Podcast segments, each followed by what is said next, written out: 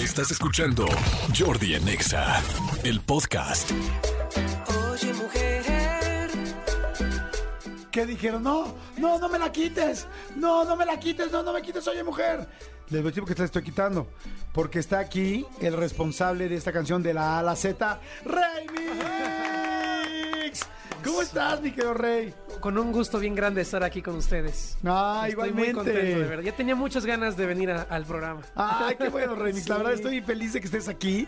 Y saben qué? que ustedes no lo pueden ver en este momento, pero desde que empieza a escuchar su canción, empieza a soltar así las manos, ya lo veo que está como sampleando, mezclando, mete Sí. tal, sube, abre este pot, cierra. Sí, sí, o todo. sea, o sea, es puro escuchar una canción que hiciste, no importa cuántas veces la escuches, la sigues sintiendo. Sí, totalmente. Y sigo analizando cómo suena porque es diferente escucharla en el estudio, de pronto en la casa, en la bocina del coche, ahorita aquí en los audífonos. O sea, estoy analizando cómo me quedó.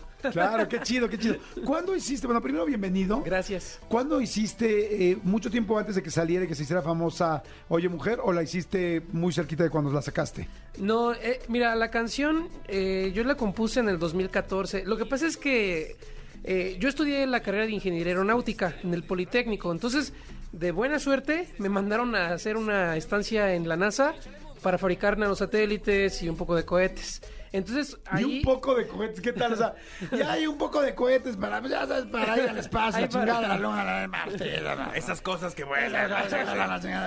Sí, entonces estando allá me empezó a llamar la atención estar en NASA y ver toda la ingeniería y el diseño y me ponía yo cumbia sonidera en los audífonos. Me gustaba esa sensación de contraste, ¿no? Entre lo tecnológico y lo muy de mi pueblo, porque en mi pueblo suena mucho la música sonidera, soy de San José del Vidrio. Entonces, ¿Dónde este, está San José Vidrio? En el Estado de México, al noroeste, cerca de Villa del Carbón, un pueblo mágico hermoso que también quiero mucho. Ok. Bueno, entonces, eh, estando ahí, fue que se me ocurrió la idea, porque yo siempre hacía música electrónica. De hecho, una canción que yo escribí la tocó Armin Van Buren. ¡Ay, cómo Sí, crees! Sí, sí, fue ¡Qué una, chido! una cosa muy grande que me pasó. Entonces, un día se me ocurrió bajarle la velocidad de 128 bits por minuto, que es lo normal del house, se lo bajé a 91 bits por minuto. Y empecé a crear esta canción, que fue la primera de este estilo. Ok. Oye, y eh, tengo eh, lo de la NASA que acaban de escuchar, es siempre real. Yo creo que mucha gente que conoce a Remix sabe lo de la NASA, pero mucha gente no. Bueno, yo no lo sabía. Y, y tengo aquí los certificados de la NASA. Sí. O sea, tengo los certificados de la NASA que dicen United Nations, México, Eh, Hypnosium. el- es el otro. Ah, es el otro, aquí está. Ese es el- Subject, eh, Letter of Recommendation. Y entonces ya dice aquí, es mi placer, tal, tal, el señor Edmundo Gómez Moreno, que tal, que es un chingón mexicano, que al rato va a pegar cabrón, que la chingada, que tal, tal, y que por lo pronto va a mandar cohetes a la luna. Así Muy bien. es. Entonces, Sí, así, así es. Oye, ¿cómo es trabajar en, en la NASA? O sea, ¿hay una parte especial para los nuevos, no sé, estudiantes o, o pasantes o integrantes como tú? O sea, ¿en qué, en qué nivel o en qué aspecto entras? O sea, ¿cómo se entra a la NASA? Mira, NASA tiene diferentes programas. Ajá. Yo participé en un programa que recién estrenaron una mexicana que trabaja en Estados Unidos en, en- en la NASA. Ella es ingeniera y nos invitó, eh, invitó a los mejores, obviamente los mejores cinco estudiantes de mi escuela, pero yo no era de los más altos promedios, estaba a la mitad. Lo que pasa es que meses antes todos los altos promedios se fueron de intercambio a diferentes ciudades del mundo. Yo no alcancé el promedio mínimo, se requerían 8.5, yo tenía 8.4 y entonces pues yo estaba muy triste porque no pude irme a, a- de intercambio. Entonces se fueron todos y llega el programa este y yo seguí en esa lista. Además ya tenía cierta experiencia porque en la escuela este yo siempre mm, me muevo mucho. Hicimos un carro de fórmula que fue a competir a Nebraska, hicimos un avión de radiocontrol que fue a competir a Brasil, eh, o sea, he hecho ahí ¿Un cositas. carro así. de fórmula a qué te refieres? Un... Eh, es- es- se llama Fórmula SAE. Es como de fórmula de los grandotes, Ajá. pero más chiquito. Ok. Así es. No, no prendió el carro allá en Nebraska. Les falló. O sea, sí, lo que pasa es que es muy complicado empezar de cero un coche, literalmente. No nos encendió. Era lo que estaba pensando yo, ese güey, hacer un coche. Sí, no, no, no, fue muy, muy difícil, ¿eh? Ese fue un proyecto demasiado ambicioso y se requería mucho dinero y pues bueno, o sea, no fue, no, no, no nos fue mal, porque muchos no encendieron también. Claro. y ya entonces, este, trabajé en- de suerte, me eligieron, fui a NASA y pues yo fui, eh, se llama Deputy Project Manager, es subgerente de sistemas. Mi tarea en la NASA, en ese proyecto, era administrar los diferentes sistemas, estructuras con telecomunicaciones, con programación, hacer que entre todos conjuguen y, y hagan este que el, que el sistema funcione. Ese era mi trabajo. Y estabas, o sea, ¿solo hay una NASA o tiene sucursales? sí, hay varias sucursales, como lo dices, son diferentes Pero centros. no como los Oxos, o sea, hay menos. Bueno, sí, hay menos, hay menos. Eh, a mí me tocó ir a uno que se llama Ames, que está en California, cerca de Mountain View, ahí al sur de San Francisco. No es muy moderno, es muy viejito. De hecho, yo me sorprendí, todo es muy viejo. O sea, todo, todo, todo. Parece como hospital antiguo. Pero es increíble cómo con, con cosas tan sencillas hacen magia los ingenieros. ¡Wow! ¡Qué padre! ¿Cuánto sí. tiempo estuviste en la NASA? Un año. Ah, pues bastante. Sí, sí. ¡Wow! Sí. ¡Qué padre! ¡Felicidades! Gracias. ¿Y, este, ¿Y cuál fue el logro especial de la NASA que, que el proyecto que tú habías dicho, pues este proyecto hoy sigue o se sigue desarrollando o ya lo desarrollamos en el que tú estuviste involucrado? Mira, el proyecto tenía la siguiente misión, que era demostrar que los estudiantes tienen la capacidad de fabricar un sistema nanosatélite, mandarlo a la Estación Espacial Internacional, ser aceptados y, y- y rotarlo, este, lanzarlo en órbita. Para, o sea, son diferentes etapas. Yo llegué hasta la etapa de integración, eh, ya faltaba la, la etapa de pruebas, pero como el programa era muy nuevo, hay una regulación americana que se llama ITAR, que no permite que cierta información la conozca la chusma, o sea, los extranjeros. Así nos sentíamos. Cuando hablaban de ITAR nos sentíamos mal, porque no nos... O sea, nosotros los mexicanos estábamos tan metidos en el proyecto que no, nos venían a parar. Eso, eso fue lo, lo único malo. ¿Cómo crees? Es como Sí. estos güeyes están avanzando demasiado, ¿sabes? Sí, o sea, sí. saben demasiado. Sí, eso fue lo... Y es la primera vez que lo cuento. Siempre hablo lo, lo bueno. No todos los proyectos tienen su... O sea, hay algún lado medio.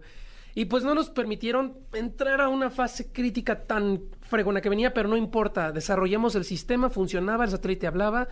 Entonces el satélite se quedó ahí y el programa ya no pudo continuar, etcétera. Pero pues nosotros fuimos los primeros y ojalá y continúen con ese proyecto porque está muy hermoso. Wow, todavía no lo han lanzado, entonces no nada que No, tú ese, ese satélite no voló, pero sí voló. Teníamos un, un hermano, porque éramos como dos equipos, digamos. El, el otro equipo sí tenía gente con permiso para el ITAR, porque eran ciudadanos americanos. Entonces ellos sí lo volaron, lanzaron y sí este, orbitaron. Sí. Yo creo que sí, pues es- estaban agarrando la experiencia de ambos para juntar a Sí, hacer uno sí, solo, ¿no? Me imagino. Qué padre, qué padre. Entonces ahí se te ocurre el rollo de hacer este esta Electrocumbia. fusión de electrocumbia. Así es. ¿No? Y Así este es. y ahí empezaste estando allá, eh, escribiste eh, Oye Mujer, o sea, bueno, empezaste a hacer, a crear Sí, Oye Mujer. empecé a crear la, la- la base musical. Después regresé a México. eh, trabajé en la industria aeroespacial en San Luis Potosí. Fabricábamos un cohete sonda. Un cohete sonda es un cohete que sube 100 kilómetros, donde se considera ya la franja del espacio y se regresa. Ajá, es mexicano, 100%. ¿eh? Bueno, mientras yo tenía ese proyecto eh, en desarrollo, pues yo me la pasaba muy mal de estrés y la música era mi consuelo, mi momento de, de relajarme. Ahí fue cuando empecé ya a escribir y a meter todo junto. Wow. Sí, sí, sí. ¿Y te imaginaste que iba a ser esta locura? No, no, no, amigo. La verdad, para mí esto es un sueño, estar contigo, con él, platicando de este rollo. O sea, es algo que me ha pasado. eh, eh, o sea, es, está canijo lo que pasó. Sí, sí, de verdad, de verdad. Sí. Oye, y este, y de la, del Politécnico a la NASA y de la NASA a escenarios con tanta gente, a los billboards, exactamente. ¿Cómo fue? De repente es como cada uno de los de las atmósferas las disfrutas Sí. o cuál más. Mira, yo te voy a ser bien honesto. Hay un lado de la parte, mm, vamos a llamarle musical, que no me gusta tanto. Más bien, no me gusta. Eh, yo he visto, en mi mundo de la ingeniería, y yo siento que las personas eran un poco más reales. Y en cambio aquí en la música me he encontrado con mucha falsedad, te voy a ser bien honesto. O sea, yo voy a los premios, lo gozo, lo disfruto, pero veo tanta falsedad, la gente es tan plástica, hasta su ropa, siento como que todo gira alrededor de, de ego y de que yo soy el más y que los números y que no sé, o sea, esa parte es la que no me ha gustado para nada. Entonces lo que yo hago es, y lo- me lo dice mi mamá, no te fijes, haz lo que te gusta, sigue adelante, disfruta el proceso, la vida y ya. Y sí es lo que hago. Claro, ah, qué padre, qué padre. sí. Oye, y bueno, y ahora tienes nuevo sencillo. Vamos a ir rapidísimo a, a- a corte, música, música. Vamos a ir a música y regresamos. Estoy platicando con Remix, está bien interesante. Eh, ¿Tus cuates ya te dicen Remix o te siguen diciendo Eduardo, Lalo? ¿Cómo no, te dicen? No, eh, es, es que mi nombre es Edmundo. Edmundo. No, no, ah, perdón, discúlpame. yo- No te sí. preocupes. Ok, y No, el- Ray, me dicen Ray. Ajá. Ray, o sea, Ray. Y tú ya te estás yendo al remix, que todos digamos ya bien remix, sí, lo ¿no? que pasa es que en Estados Unidos me dicen Remix y aquí mucha gente me dice Remix y Alexa y esas apps me dicen Remix, entonces pues ya Remix. Sí, mejor te fuiste para allá. Perfecto. Pues sí. No le cambien, regresamos de volada con Edmundo Remix, eh, o si no es el Alexa, Remix. regresamos. Jordi en Exa. Ya estamos de regreso con Remix, que me da muchísimo gusto que está aquí con nosotros. Y bueno, ya hablamos un poquito de Oye Mujer, hablamos este un poco de la NASA, hablamos un poquito de la situación. Que hace poco en un concierto, este, ¿se te cayeron los pantalones o estoy...? Sí. ¿Sí? ¿Qué pasó? Eh, ¿No Eh, traías cinturón o qué? No, es que fue en la Arena Ciudad de México y ese día mi eh, eh, el chico que nos hace vestuario me, me dio unos pantalones que se quitan, pero no venían bien asegurados de la parte de la cintura, entonces empezó el show y como es como era como medley, de todo estaba muy ligado, no podía yo tener un descanso, pues estuve batallando. Ya la última canción que ya me harté, o sea, en público dije, ¿sabes qué? Si se quieren bajar, que se bajen completamente, ¿no? Y ya mejor.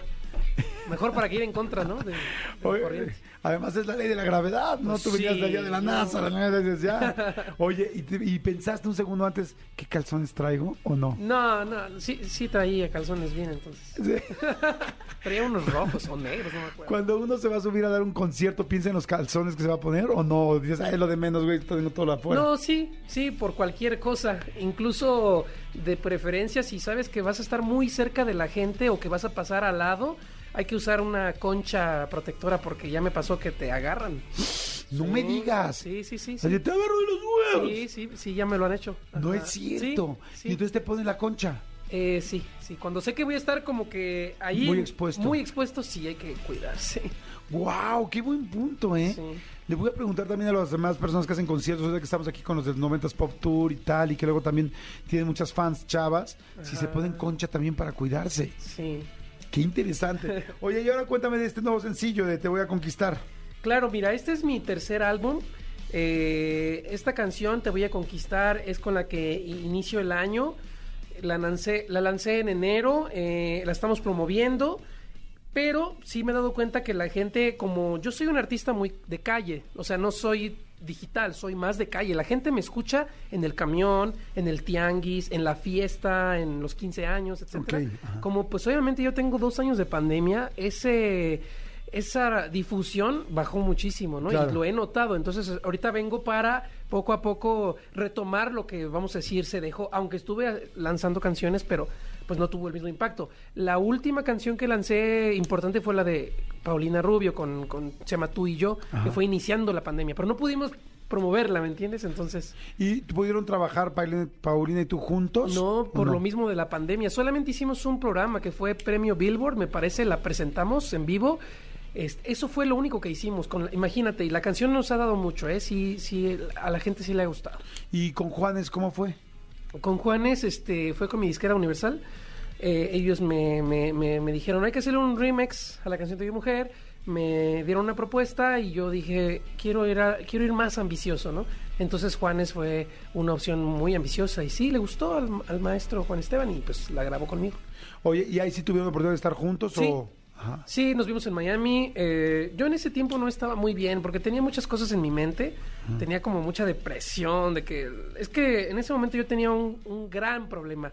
Eh, yo soy homosexual, entonces estaba en el punto crucial en donde tuve un desamor muy fuerte Mm, y entonces estaba, o sea, era un desamor y aparte era homosexual y la carrera estaba empezando y, y viajar y, o sea, no, la vida me cambió de un día para otro, entonces me rompí, la verdad. No pude disfrutar el inicio de esta carrera. Qué lástima. Ahorita ya, ahorita ya.